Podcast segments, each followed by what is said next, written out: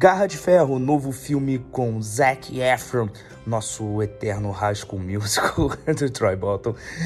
Agora com visual um pouco diferente, interpretando uma história real. Mas afinal de contas, vale a pena assistir esse filme? Bem, eu fui chamado para cobrir a cabine de imprensa do filme. Mas como eu acabei vindo viajar no carnaval, eu passei a missão de assistir o filme para o grande colaborador aqui do canal, Gabriel Freire Vulgo Calivete, que sempre dá aquele suporte, aquele apoio aqui pra gente, para ir lá na cabine de imprensa e conferir o filme e falar um pouco sobre a experiência e dar aquela crítica marota sobre Ferro. E aí, Canivete, o que você achou do filme? Cara, é um filme muito bacana e é um filme muito intenso. A atuação do Zac Efron tá impecável, tá uma atuação muito boa, mas também uma atuação bem diferente. Porque não é aquele tipo de atuação que grita, que é expansiva, que joga, na verdade é uma atuação muito contida.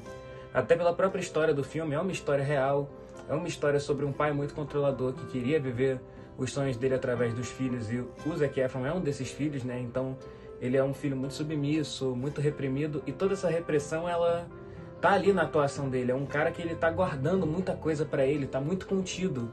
Então também você fica o filme inteiro muito agoniado, querendo que ele libere isso, que ele consiga extravasar tudo isso que você está vendo que ele está sentindo, mas ele não sabe expressar. Então, até nas cenas em que isso acontece, sem dar muitos spoilers, né, mas nos poucos momentos que isso acontece, chega a ser aliviante pra gente como público ver que ele está finalmente conseguindo tirar esse peso dele. Mas é uma atuação muito bacana, muito excelente. Além disso, como eu disse, é um filme muito intenso e muito visceral, principalmente nas cenas de luta. Elas estão muito bem coreografadas, principalmente a primeira e a segunda cena foram cenas que assim me fizeram ficar impressionados porque eles te põem para dentro, te põem para dentro de como aquelas lutas são brutais. Tem muita cena ali que mesmo que sendo ensaiado, tem muito estresse físico, né? Exige a performance ali das pessoas que estão fazendo aquilo. E também tem uma certa competitividade deles ou estarem sob fortes emoções, ou estarem querendo passar a perna no competidor, então eles batem para machucar mesmo. E você sente como aquilo é muito vivo, muito forte, muito intenso para eles. Essas duas cenas são muito impactantes.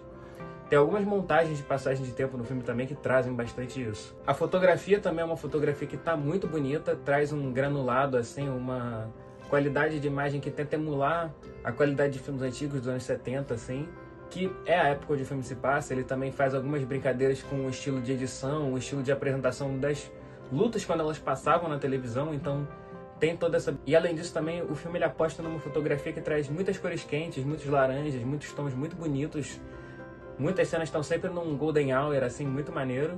E também muitos jogos de sombra, principalmente nas cenas noturnas, tem muitas cenas em que você vê só o contorno da silhueta dos personagens e dá quadros muito bacanas. E assim, é um filme muito bacana, muito intenso. É um filme que eu recomendo, recomendo para todo mundo assistir, mas também deixa um aviso, porque ele trata de temas pesados, trata de relações tóxicas com pais, trata de temas de saúde mental, Quase todos os filhos ali daquela família têm alguma questão de saúde mental muito forte neles e você vê como isso é brutal para eles. Então, cada um tem a sua válvula de escape e quase nenhuma delas é saudável. Então, recomendo que todo mundo assista, até porque eu acho que é um tema que vale a pena a gente discutir. Tanto a saúde mental, quanto essa relação parental, quanto padrões masculinos, afinal de contas, o filme acaba debatendo isso. São lutadores, são caras que querem parecer machões e brutamontes, e como isso também pesa muito para eles. Mas com essas ressalvas, né, se esses temas forem sensíveis para você, vá já sabendo que pode pegar nesse sentido, mas é um filme muito bacana, é um filme que eu recomendo para todo mundo assistir. E muito obrigado ao Hugo pelo convite, foi uma experiência bem legal. Se você gostou do vídeo, tem dois vídeos aparecendo aqui na sua tela. E não se esqueça, seu tempo é valioso, seu dinheiro é precioso e é por isso que eu tô aqui para te ajudar a escolher os melhores filmes para você assistir no seu final de semana, sempre um vídeo de cada vez. No caso, dessa vez não fui eu que estava aqui, mas vocês entenderam, né? Vejo você no próximo vídeo, um forte abraço e tchau. Ah, e peraí, peraí, peraí, peraí, peraí. Se puder dar um like, se inscrever no canal, isso ajuda muito, tá? Agora sim. Até o próximo e tchau.